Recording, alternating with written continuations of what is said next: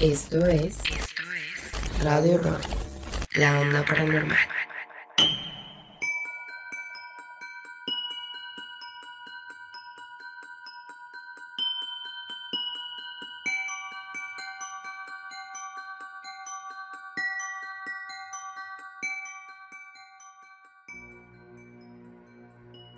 En ocasiones, los lugares que deberían ser un refugio de la vida cotidiana se vuelven un total calvario para aquellos que los habitan.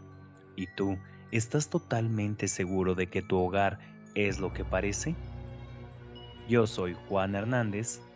Yo soy Atsiri Herrera y acompáñanos a conocer estas historias.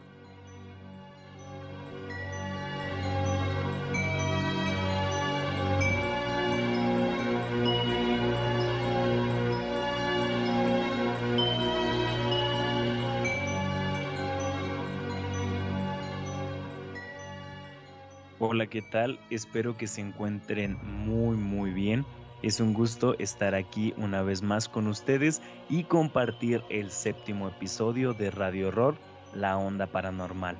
Muchas gracias a todas las personas que nos han estado escuchando desde las distintas plataformas, tales como, ¿cuáles son ellas, Atsiri? Nos escuchan desde Spotify, Anchor, Radio Public, Pocket Cast, Google Podcast, y Breaker. Además, los que nos escuchan desde la página de soycomunicacionradio.tk en punto de las 10 de la noche todos los viernes.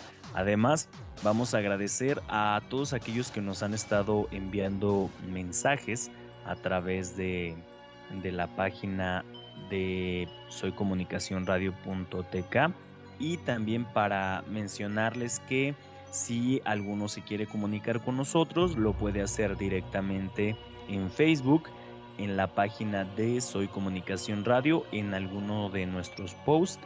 Ahí pueden escribirnos los comentarios de qué tal les pareció el episodio o alguna, alguna recomendación para el siguiente episodio y ahí los vamos a estar leyendo.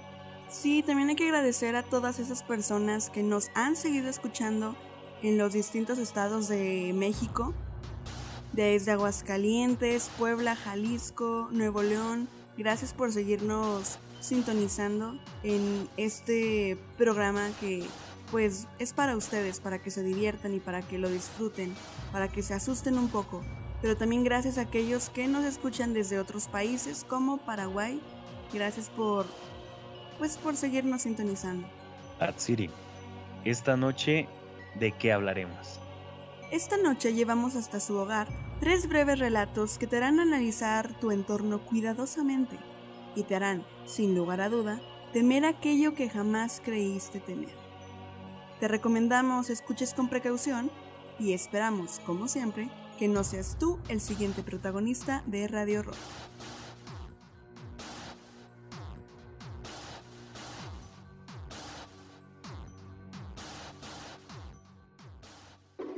La fogata.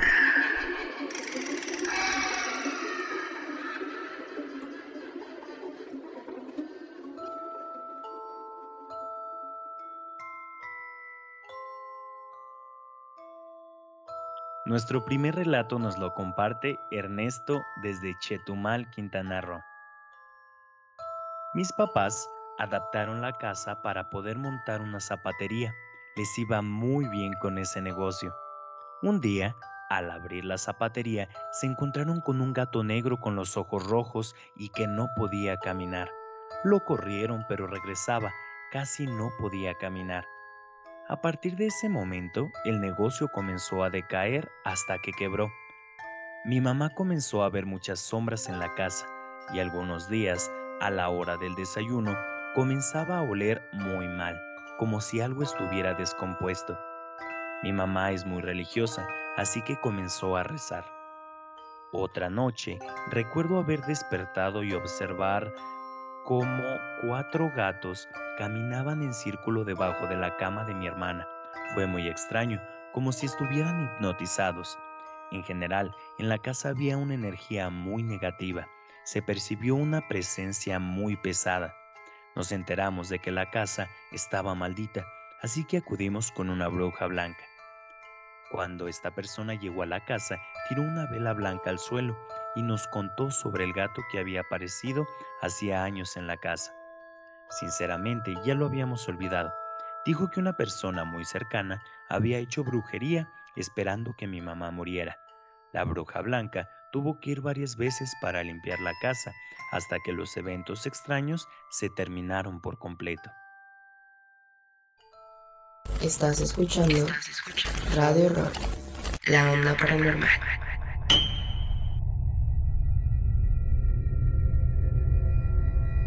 El segundo relato nos lo comparte Viridiana desde Chapultepec, México. En la casa donde vivo hay cinco departamentos. Entre estos vive una señora medio malvibrosa y su hermana, que recién llegó pero no vive aquí, sino que solo ocupa el departamento de abajo de vez en cuando. Nos resultó raro que pagara solo por tener ahí cosas, pero con el tiempo descubrimos que llega gente de madrugada y encienden velas, cantan y se escucha cómo bailan. Otra de mis vecinas me interceptó en una ocasión y me dijo que su nieta estaba asustada porque vio a alguien desmayado y le fue a hablar para que fueran a ver. Pero resultó que no era eso, sino que la niña vio una especie de rito que esta vecina hacía. Yo le dije que ya tenía tiempo escuchando gente entrar y salir de madrugada, que se ponen a rezar o cantar y no sé si sea su gestión o qué carajos, pero llevo un rato con muchas pesadillas, peleas entre mi marido y yo y hasta se siente un ambiente pesado. A esto le sumamos que en menos de dos meses se han ido dos vecinos de formas raras. Una tuvo un accidente de auto y a la semana se fue de aquí. Su departamento es donde ahora se practica la brujería. Después, el vecino de arriba se rompió la mano aquí mismo. Perdió el trabajo y enseguida la vecina bruja dijo que su hermano iba a ocupar el departamento del vecino de la mano rota. Ahora nosotros estamos por irnos, por estas y otras cosas, entre ellas que la misma vecina cuya nieta vio a la persona desmayada nos contó que en fechas de Halloween las viejas estas traían un desmadre con unos pollos y ella cree que los mataron en el departamento.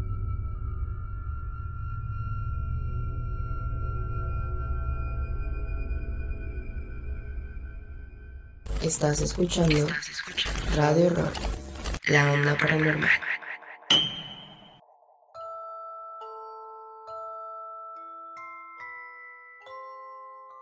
El tercer relato nos lo comparte Fernanda desde Monterrey, Nuevo León. Mi hermana y yo regresamos a casa la noche de Halloween de trabajar. Afuera de ella, en el jardín, encontramos un par de estrellas de mar colgadas entre los árboles. Se nos hizo muy extraño, pero no le dimos importancia. Incluso comenzamos a tomar algunas fotos hasta que descubrimos una muñeca enterrada. En ese momento escuchamos que alguien se acercaba caminando, pero ya era muy tarde, así que corrimos a la casa espantadas. Yo pude ver de reojo a un felino enorme, un gato mucho más grande de lo normal en cuclillas. Recuerdo sus ojos observándonos. Al llegar a la casa, traté de procesar lo que había visto y para mi mala suerte, mi hermana había visto algo muy parecido, pero ella lo describía como la sombra de un gran búho negro que nos observaba con sus enormes ojos. Nos estuvimos asomando al jardín durante toda la noche y no vimos nada más que las estrellas colgando. Obviamente, no pudimos dormir toda la noche. Teníamos miedo de que fuera una persona y quisiera entrar a la casa. Al otro día vino una persona que sabe de brujería y nos contó que una bruja quería habitar en esta casa y la había embrujado para sacarnos de aquí. No volvimos a dormir ahí y conseguimos mudarnos en dos semanas.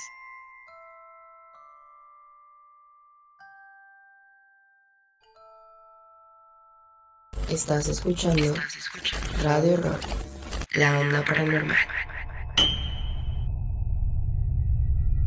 Atsiri, ¿qué te parecieron estas tres historias?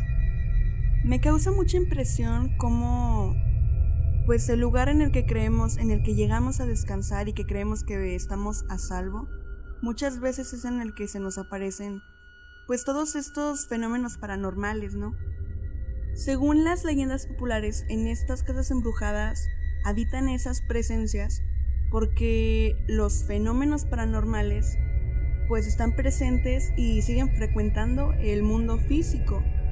Entonces, pues me llama mucho la atención como inclusive nos traemos estas energías de fuera y las venimos cargando y nos las traemos al lugar de descanso. Creo que eso es lo que a mí más me impresiona e inclusive cómo nos pueden llegar a hacer brujería y nosotros no sabemos. Y pues sí, este lugar que se vuelve nuestro refugio deja de serlo.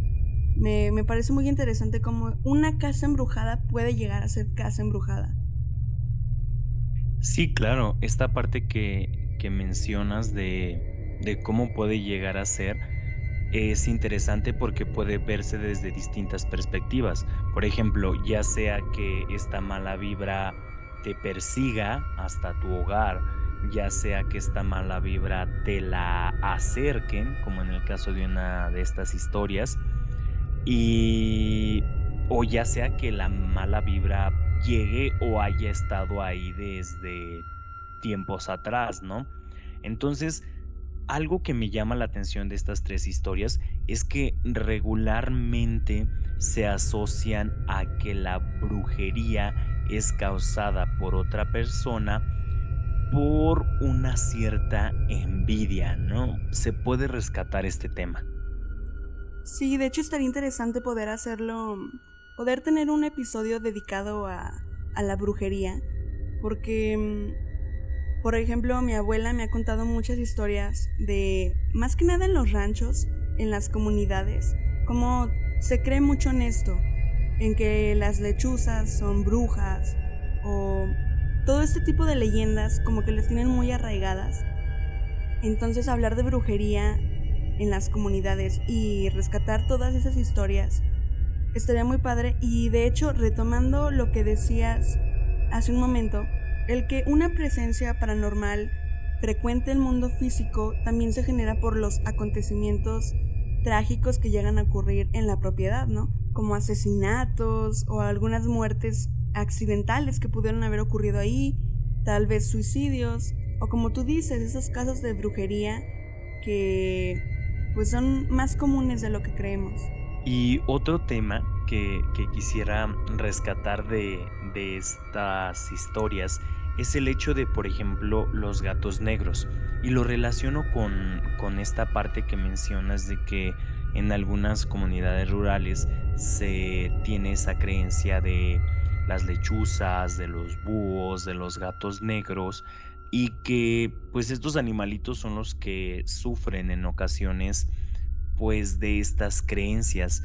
Entonces aquí la pregunta es si los animales llegan a, a recibir esta presencia paranormal que los posea, o no sé cómo, cómo, cómo decirlo, o si bien es simplemente una creencia. Yo optaría por... La verdad es que no, no tengo una, una postura al respecto, porque es un tema que, que, del que puedes desglosar pues más, más cosas. Pero yo creo que eh, los animales sí perciben estas, como estas energías, estas presencias, esos fenómenos paranormales. Yo siento que sí. De hecho, como tú lo mencionabas, son, son como, dejaron de ser personajes o de ser objeto, de, de ser un animal, pues, para convertirse en símbolos.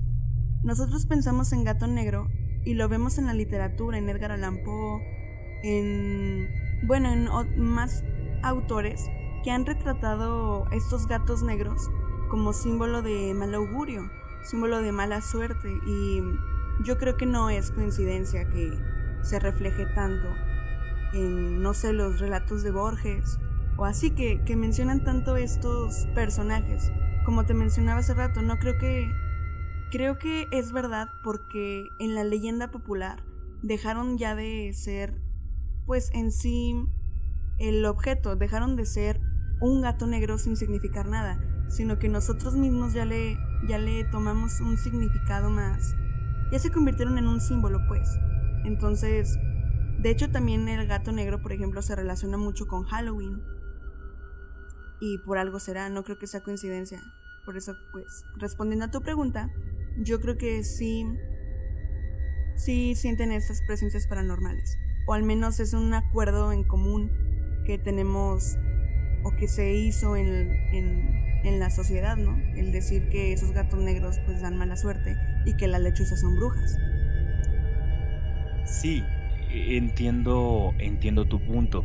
Sin embargo, a lo que voy es, o sea, no todos los gatos negros son, son malos o, o están embrujados, sino que este animalito se utiliza para una acción en específico que quizás según la creencia popular pues este gato me imagino que le sirve más, ¿no? Un gato con manchas café quizá no les funciona también para el para la brujería, ¿no? Entonces quizá alguna conexión tengan los gatos negros, sin embargo mi punto va al hecho de que si bien le, como lo mencionas, les hemos dado un, eh, se han convertido en un signo estos gatos negros, por ejemplo, no es que todos los gatos negros den mala suerte. A eso iba mi punto. Sí, lo, comparto, de hecho. Tampoco no es bueno, sinceramente yo no creo que las lechuzas sean brujas. Pero lo que sí creo es que sí hay casas embrujadas y lo pudimos notar en estos tres relatos. De hecho, traigo para ustedes 10 casas embrujadas que puedes visitar en la Ciudad de México. Todo esto para que en Halloween o en Día de Muertos se den un tour por todas estas casas embrujadas que están ubicados en los lugares más tétricos de la CDMX. La primera es la casa de la tía Toña, ubicada en la tercera sección del bosque de Chapultepec. De acuerdo con la leyenda, en esta casa ubicada en el bosque de Chapultepec solía habitar una adinerada señora que decidió albergar a niños de bajos recursos en su mansión. Poco a poco, los inquilinos acabaron con su cordura, por lo que decidió matarlos y esconderlos en su hogar. Desde entonces, el espectro de la tía Toña vigila desde cualquier esquina de esta casa embrujada. El segundo lugar es el antiguo convento de la Concepción, en Belisario Domínguez número 5 en la colonia Centro. Se rumora que en este sitio murió una novicia, ya hace muchos años, que se colgó de uno de los árboles. A partir de ese día, se puede ver su fantasma rondando la iglesia con un rostro triste. El tercer lugar es la casa de don Juan Manuel Solórzano, ubicada en República de Uruguay 90, Colonia Centro. Se dice que el hombre que vivía aquí vendió su alma al diablo a cambio de un castigo para el amante de su esposa. Ahora, la gente cuenta que su espíritu se aparece en las puertas de la edificación y pregunta a quienes pasan por ahí. Disculpe usted, ¿sabe qué hora es? Si le contestas que son las 11 de la noche, el fantasma dirá, Dichoso quien sabe la hora de su muerte, para luego desaparecer. La cuarta locación es la Casa Negra, ubicada en Álvaro Obregón 191 en la colonia Roma. Esta casona abandonada se ha convertido en refugio de indigentes y grafitis, pero en su interior también se oculta algo siniestro. Según la versión más popular, los últimos habitantes fueron la familia Mondragón, cuyos integrantes aparecieron muertos misteriosamente una mañana. Hasta ahora, el lugar permanece inhabilitado, y los rumores dicen que dentro se escuchan lamentos. Los objetos flotan por sí solos y las personas sienten que algo o alguien los empuja y los jala. A la mitad de esta lista tenemos la Casa de las Brujas, ubicada en Río de Janeiro número 56 en la colonia Roma. Esta construcción ganó su nombre debido a los techos alargados de su estructura. Se supone que durante la Revolución fue habitada por una chamana bruja llamada Bárbara Guerrero, quien se hizo famosa por ofrecer sus servicios gratuitamente. Los rituales practicados en este lugar dejaron secuelas y hoy las personas que lo habitan reportan ruidos y presencias desconocidas a toda hora. Después tenemos el Callejón del Diablo, ubicada en el Callejón del Diablo en Insurgentes Mixcoac. En este lugar se dice que es común ver una aparición del diablo, en general por la noche. También circulan rumores sobre un velador fantasma que deja escuchar un siniestro silbido. El lugar número 7 es el Callejón del Aguacate, en Aguacate, Colonia Santa Catarina. Este sitio está relacionado con varias tragedias. Supuestamente, un militar se desesperó con un niño que buscaba jugar con él y lo ahorcó en uno de los árboles de este lugar. Otros dicen que aquí fue atropellada una niña y un tercer relato señala que un grupo de personas que practicaba magia negra se mataron unos a otros tras jugar a la Ouija. Debido a esto, se dice que en el lugar hay un ambiente pesado y que llega a escucharse el lamento de un niño. Incluso, se cree que su rostro se llega a ver en el árbol donde fue ahorcado. Como número 8 tenemos el Hospital Juárez, en Jesús María número 13, Colonia Centro. En este centro médico se dice que hay una enfermera fantasma conocida como la planchada, que apoya al personal en la atención de los pacientes. Se dice que en vida esta enfermera se llamaba Eulalia y tuvo una decepción amorosa al iniciar una relación con un médico que era casado. Ahora, desde el más allá, sigue cumpliendo con su vocación. El número 9 es la Isla de las Muñecas, ubicada en Xochimilco. Se dice que en esta isla murió ahogada una joven. Don Julián, el propietario, comenzó a experimentar un tormento paranormal, así que decidió protegerse con las macabras muñecas. Pocos años, él también murió ahogado y se unió al espíritu de la joven para acechar el lugar. Como última locación tenemos a la Basílica, ubicada en Fray Juan de Zumárraga 2, Colonia Villa Gustavo a Madero. Nadie conoce bien la historia de este espíritu en pena, pero muchos cuentan que han visto a un hombre cargando una vela, la cual no se apaga con el viento o la lluvia. El fantasma reza, deja ofrendas o incluso hace sonar las campanas del recinto. Esta fue información de México Desconocido, Donde Ir, Mórbido Fest y MX City. Estás escuchando Radio Rock, la onda paranormal. Cuando las luces se apagan.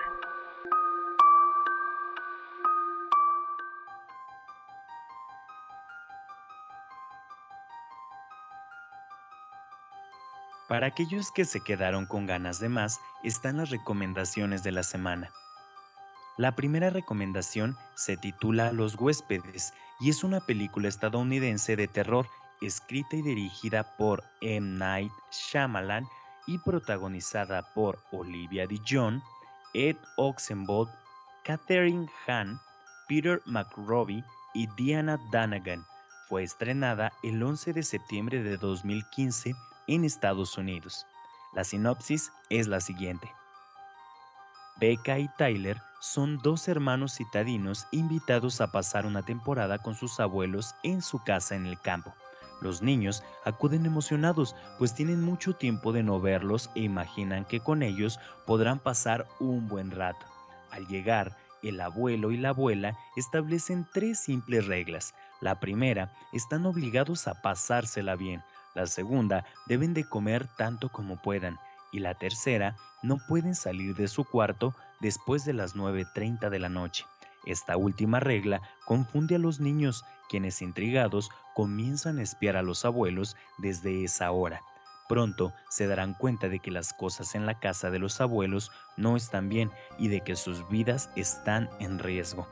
Pero están solos con ellos y ya no hay hacia dónde huir. Estás escuchando Radio Rock, la onda paranormal.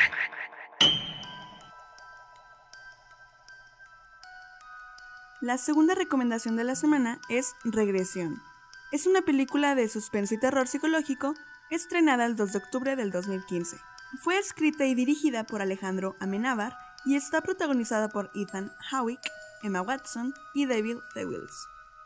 La sinopsis dice, en un pequeño pueblo de Minnesota en el año 1990, un hombre es acusado de haber abusado de su hija. Cuando el padre reconoce el delito, el psicólogo el Dr. Rains le ayuda a revivir sus recuerdos en los que inculpa a alguien más. La joven Ángela, de tan solo 17 años, tiene un secreto oculto, mientras que el detective que investiga el caso va conectando los recuerdos del padre, la abuela y el hermano de Ángela para así poder resolver el misterio. Fíjate que de estas dos películas, la que más, más me gustó fue la, la primera. Si bien la segunda es de misterio, acá un poquito de terror, la primera sí, sí es muy, muy recomendable. La verdad es que yo la, la vi con mi novia y sí hubo momentos en los que sí, sí te saca de onda porque dices, ah, caray, pero son los abuelitos. A mí cuando la vi sí me gustó, pero mm, te voy a ser sincera, a mí me gusta más la segunda. Creo que Alejandro Amenábar es un excelente director, es chileno español y si no me equivoco ha ganado premios Goya y creo que tiene un Oscar. A mí esa película me gusta mucho. De hecho es el director de la película Los Otros, que también es súper recomendable. En esta película de regresión, me gusta mucho que hace destacar el, el talento que tienen Emma Watson y Ethan Hewitt. Creo que es una buena película, sí da miedo, pero pero pues si la vemos de día sí puede sí sí pasa, pues. Pues aquí tienen las dos recomendaciones de la semana, dos posturas eh, muy marcadas y les recomendamos de verdad que las vean independientemente, vean las dos y háganos saber en los comentarios de, de nuestro post en Facebook, en la página de Soy Comunicación Radio. Ahí háganos saber en los comentarios si ya vieron esta película o cualquiera de las dos y díganos qué tal les pareció.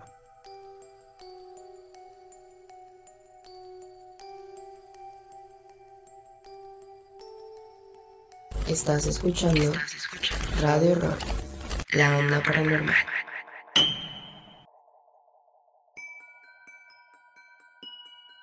Agradecemos una vez más su preferencia y compañía en esta séptima transmisión recordándoles como siempre, sean cuidadosos y abran bien los ojos, pues sería una pena que ustedes fueran los protagonistas del siguiente programa de Radio Horror. Atsiri, vamos a agradecer a todo el equipo de Radio Horror que hace posible eh, cada uno de los episodios. Sí, agradecemos a cada uno de los miembros de este gran equipo que formamos en Radio Horror Agradecemos a Sam Smith, a Letia de Lira, Memo Mayorga, que hacen posible la realización de este programa que es con mucho cariño para ustedes.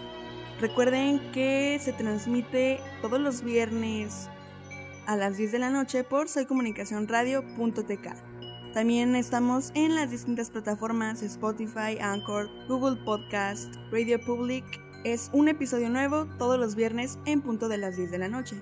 Les pedimos también que compartan con nosotros sus historias y opiniones a través de nuestras redes sociales. Me encuentran como Juan Hernández en Facebook y Atsiri, ¿cómo te encuentran? Me encuentran como Atsiri Herrera en todas mis redes sociales. Y recuerden también que estamos en Facebook como La Onda Paranormal. Ahí también nos pueden hacer llegar sus comentarios. Muchísimas gracias a todos, gracias a Tsiri y cuídense mucho.